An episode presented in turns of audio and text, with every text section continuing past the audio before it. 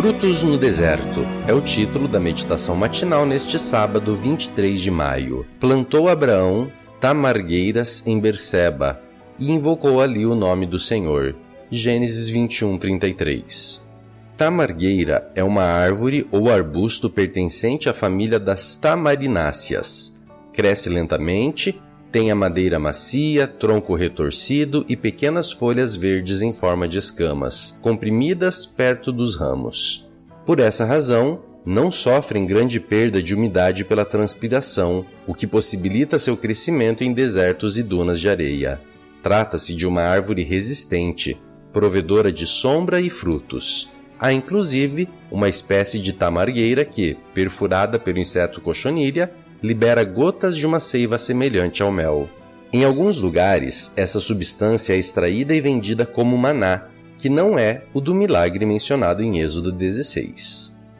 A Bíblia diz que Abraão, ao fazer aliança com Abimeleque, plantou um bosque com tamargueiras em Berseba e ali invocou o nome do Senhor. Em Gibeá, Saul também se sentou sobre a sombra de uma tamargueira tendo posteriormente sido sepultado com seus filhos sob uma árvore semelhante, em Jabes de Leade.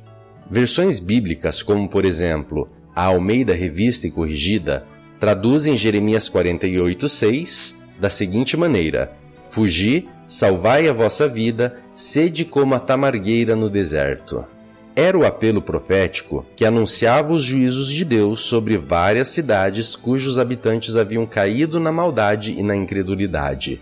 Elas seriam desoladas. A tamargueira ou arbusto, conforme versões modernas, indicava simbolicamente a resistência incomum diante das adversidades. A planta consegue sobreviver por aprofundar suas raízes ao máximo em busca de água.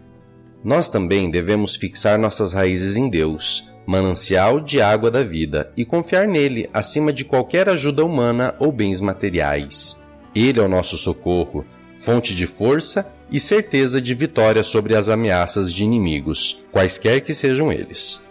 Somente em Deus superaremos a aridez que mina nossas energias espirituais.